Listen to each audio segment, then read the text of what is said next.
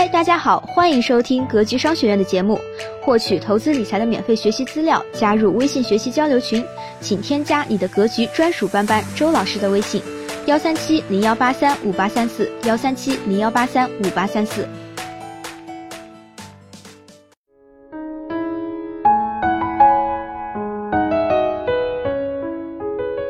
你给孩子花钱的姿势是在爱他还是害他？进入课堂之前有这么两句话，关于钱也关于孩子，先送给大家，也是我们这节课重要的原因。你给孩子花的钱，可能正把孩子往火坑里推。你给孩子花钱的姿势，决定了孩子的人生。先来思考几个问题：一，咱们做家长的愿不愿意给孩子花钱？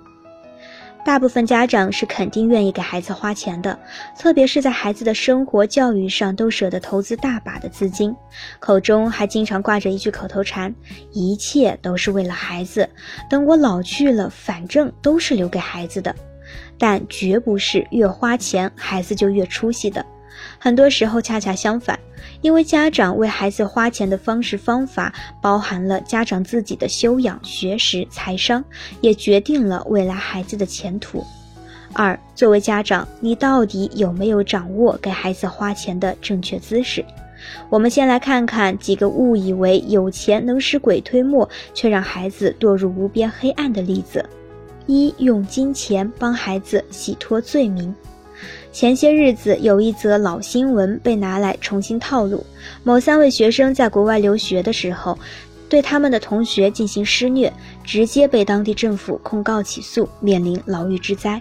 当施虐者的父母得知这件事情后，不是忏悔教育，不是反思反省，而是觉得说这不算什么事情。如果在国内的话，就会用自己的人脉关系，用金钱替孩子摆平这件事儿，没什么了不起的事情。这样的观念似乎已经扎根在我们国人的心中了，让我们这些读者心寒失望。也就是因为在这样的观念下培育出来的孩子是一个性格上的恶魔，欺凌弱小，反而觉得理所应当，最终落得一个害人害己的下场。二，用金钱为孩子找工作。有一次在和一位学员沟通咨询的时候，他问到这么一个问题。家里为了他考进当地的事业编制，已经花了几万元，不知道要不要继续花钱。这样的家长在向孩子传递这样一个思路：有钱能使磨推鬼，更不用说鬼推磨了。这样的价值观让孩子已经产生价值观动摇，未来可能会遵循这样的游戏规则，有可能让自己的身家性命都赔进去。况且，基本上这类孩子，即便进了事业编制，几年后又会问老师：“我的工作很迷茫，人生看不到希望，怎么办？”为人父母没有教对孩子基本的生存技能，用金钱给他安排的工作，变相的用金钱剥夺了孩子成长的机会，无意间把孩子从人才培养成了废材。这是爱孩子吗？这是为了孩子好吗？这是一切都为了孩子吗？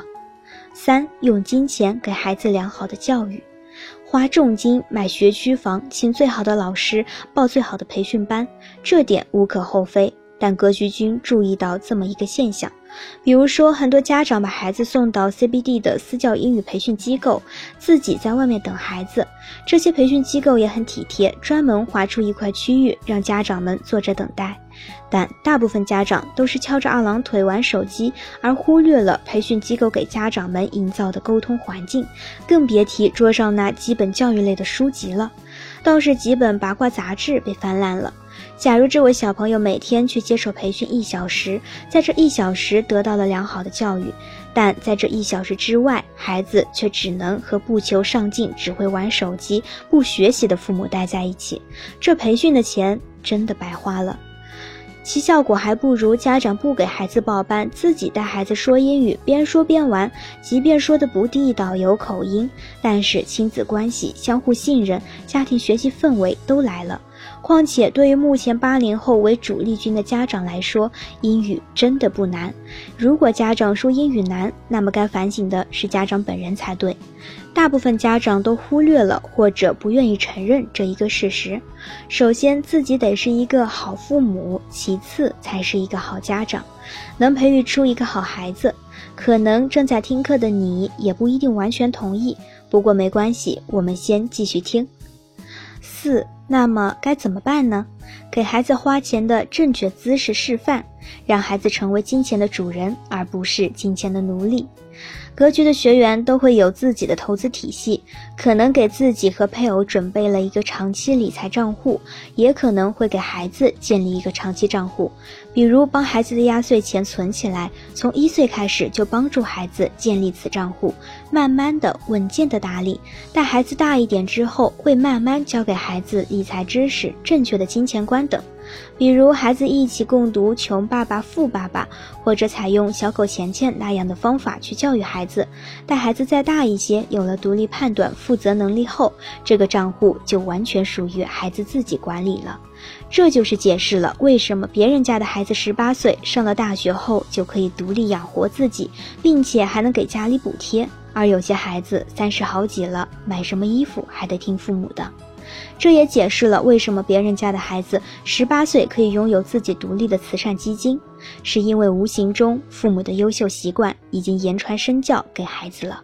家庭教育做得好，家族理财观摆得正，且父母在孩子十八岁之前给予了充足的精神财富，顺带一点物质财富，否则仅仅是给孩子一笔物质，那么就会落入到一代苦二代富，三代吃花酒，四代穿破裤的报应当中。说到底，钱财是物质财富，但精神财富也不可或缺。